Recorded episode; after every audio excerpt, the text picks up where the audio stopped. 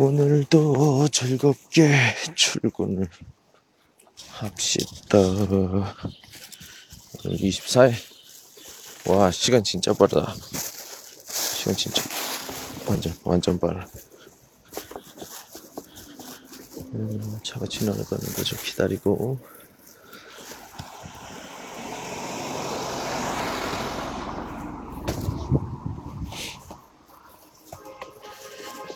어제 저녁에는 음, 좀 재미있었던 일.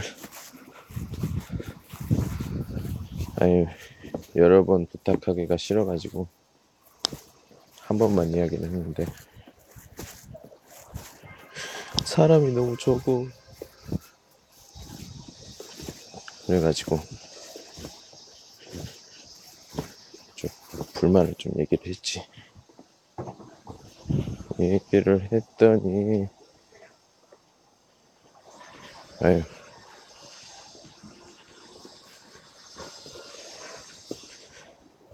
남자가 가끔 감성적일 때가 있는데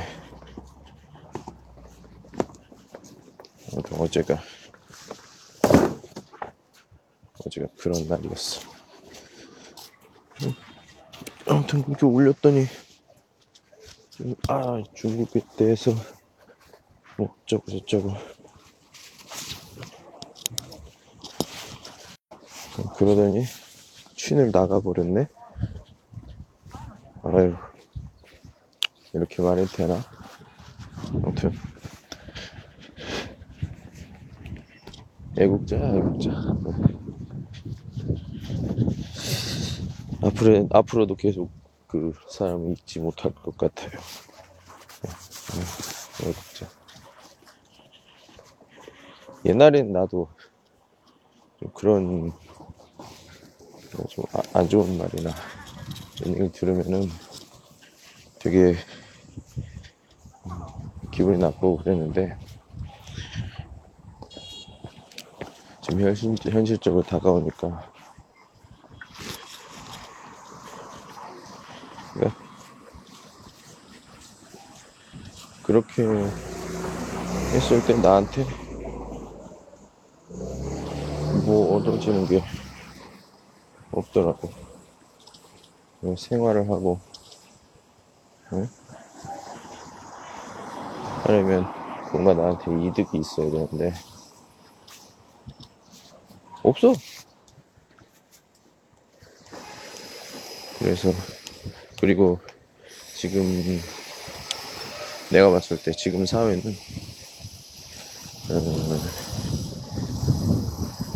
하나의 나라, 그러니까 애국이 필요 없는 시대가 된 것 같다라는 생각도 들고. 왜? 우리가 살려면 물건을 사야 되는데. 사실 그 물건에 옛날 옛날 옛날 같은 경우에는 되게 자급자족이 가능하니까 내가 이 나라가 싫어. 그러면 그 나라 물건을 안 사면 되잖아. 안 사면 됐잖아. 왜 우리나라에 그런 게 있습니까? 근데 지금 그게 되나? 안 되지. 그러니까 되게 중원점원시원이 모돈? 모순이 되는 거야. 예를 들어서 한국 사람들 다 그런 건 아니지만.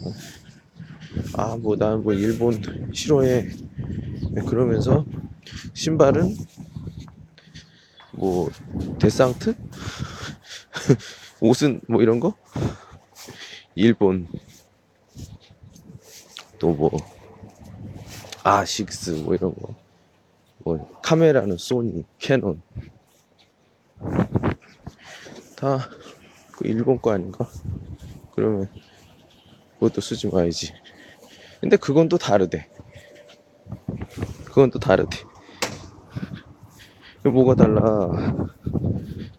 만약에 그 기업의 물건을 사면 그 기업은 만약에 뭐 그래 소니 카메라를 산다 그러면 소니도 세금을 낼 거 아니야 뭐 어디다 내 일본에다 낼 거 아니야 그러면 그 나라 돕는 건데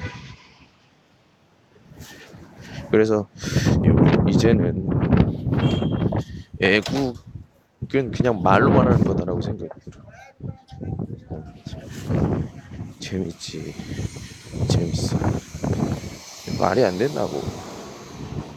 이제는. 그냥 나처럼 솔직하게 얘기하고 그게 낫다고 생각해. 뭐 사람마다 다르니까 내 생각이 이러니까 이렇게 하세요. 이건 아니고 난 항상 얘기를 하지. 다른 사람 말도 굉장히 다른 사람 말도 굉장히 그 중요하니까 생각도 중요하니까 존중을 해야 된다고. 내 말이 틀리더라도 이거는 내 머릿속에서 나온 내 의견인데 그걸 가지고 평가를 할 수가 없다는 거지. 근데 그렇게 생각하면 세상에 틀린 말이 하나도 없어. 그렇잖아. 그럼 틀린 말이 뭐냐? 그래.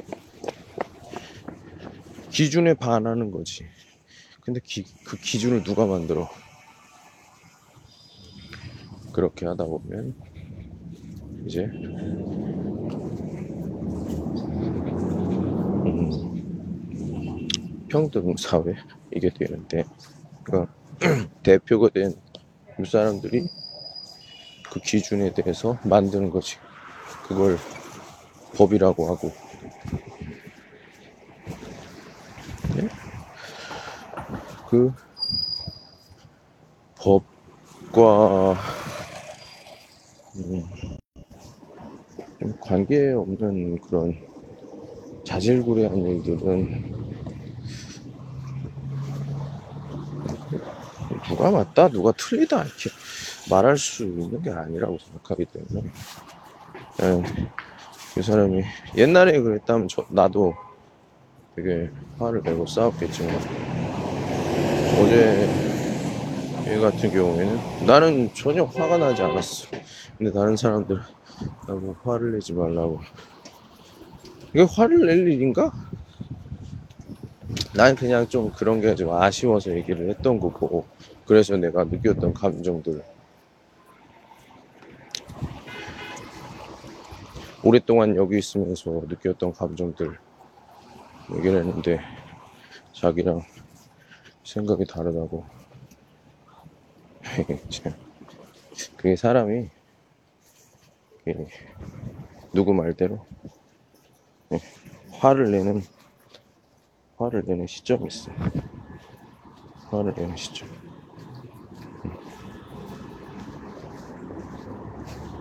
그 화를 내는 시점이 있기 때문에 그 시점을 넘어가거나 그 화를 내게 하는 그 단어를 보면 어, 빡 도는 거지. 어, 그 사람은 빡 돌아서 오늘 하루도 망치지 않을까 생각이 들어서 약간 걱정이 되기도 하고. 뭐 그렇지 근데 내가 항상 얘기하는 거죠. 요즘 사회는 여기다가 개인적인 게 좀 많기 때문에 뭐 그거랑 나랑 상관없지 뭐 야, 그렇게 살면 내가 봤을 때. 뭐 어떤 사람 뭐 그냥 혼자 살아라. 이렇게 얘기를 할 수도 있는데. 아, 필요할 땐 같이 해야지. 근데 그 이외에는 어쩔 수 혼자가 편하다.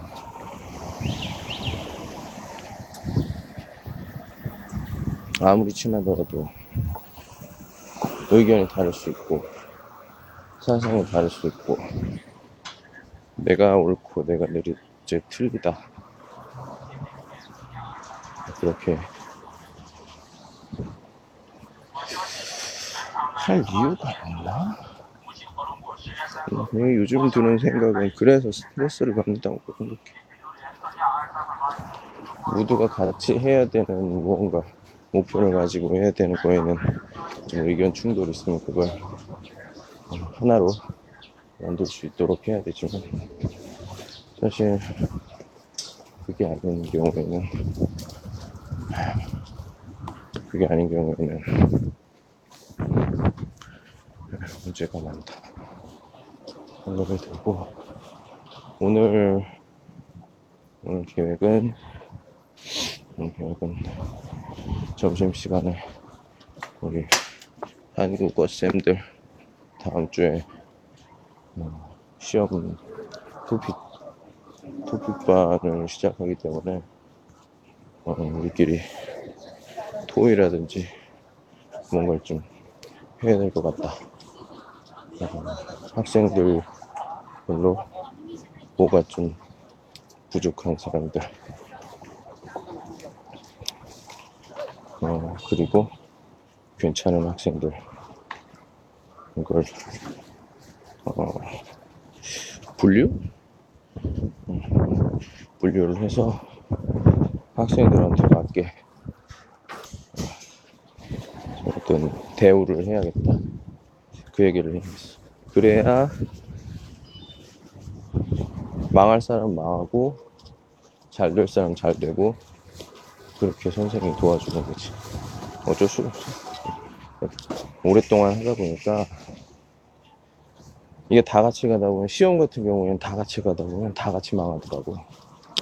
잘할 수 있는 사람은 더 잘할 수 있도록 하고 진짜 뭐 포기하거나 그런 사람들은 그렇게 하는 게 현실적으로 낫겠다.